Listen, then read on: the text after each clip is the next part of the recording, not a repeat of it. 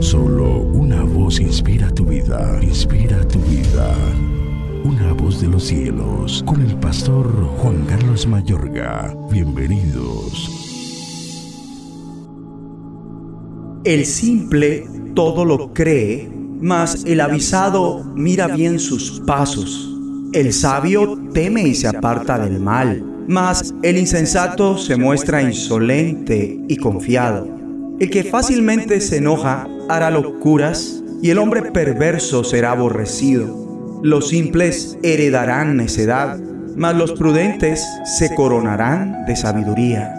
Los malos se inclinarán delante de los buenos y los impíos a las puertas del justo. El pobre es odioso aún a su amigo, pero muchos son los que aman al rico.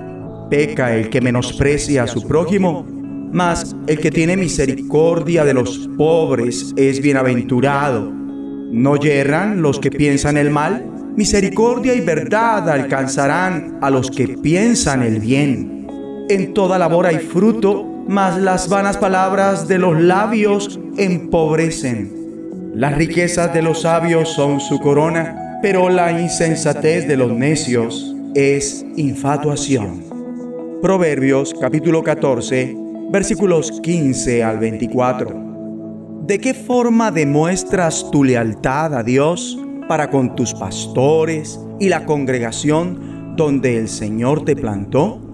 ¿Lo haces de una forma ordinaria o extraordinaria? ¿Facilista o abnegada? cómoda o sacrificial, egoísta o entregada? ¿Sabías que la lealtad es una mezcla de amor y fidelidad? Es un atributo que para este tiempo final a menudo escasea en nuestra sociedad.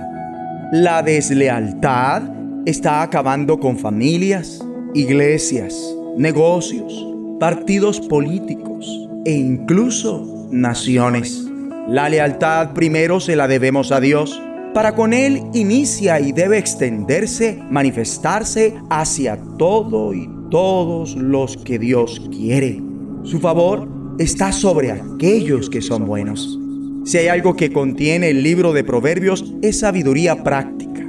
Te anima, por ejemplo, a discernir lo que crees. El ingenuo cree todo lo que dicen. El prudente se fija por dónde va.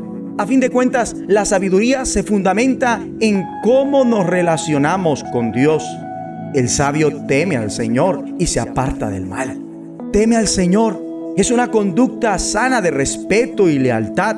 Sobreentiende incluirlo activamente en todas las decisiones, determinaciones, ideas, sentimientos, proyectos y emprendimientos para contar con su aprobación, respaldo fortaleza, carácter, guía y bendición.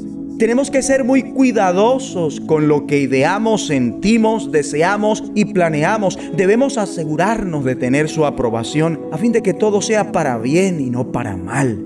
Al final, hasta los malvados se postrarán ante los buenos. Encuentran, hallan amor y verdad los que hacen el bien. La palabra encontrar significa en ocasiones mostrar y ambas son verdad. Aquellos cuyos planes son buenos, es decir, aprobados por Dios, no solo hallarán amor y lealtad, sino que reflejarán amor y lealtad igualmente. El corazón leal siempre emana amor y fidelidad. Las personas con lealtad manifiestan amor y fidelidad. Esto dista de aquellos que egoístamente traman el mal y se descarrían. Oremos.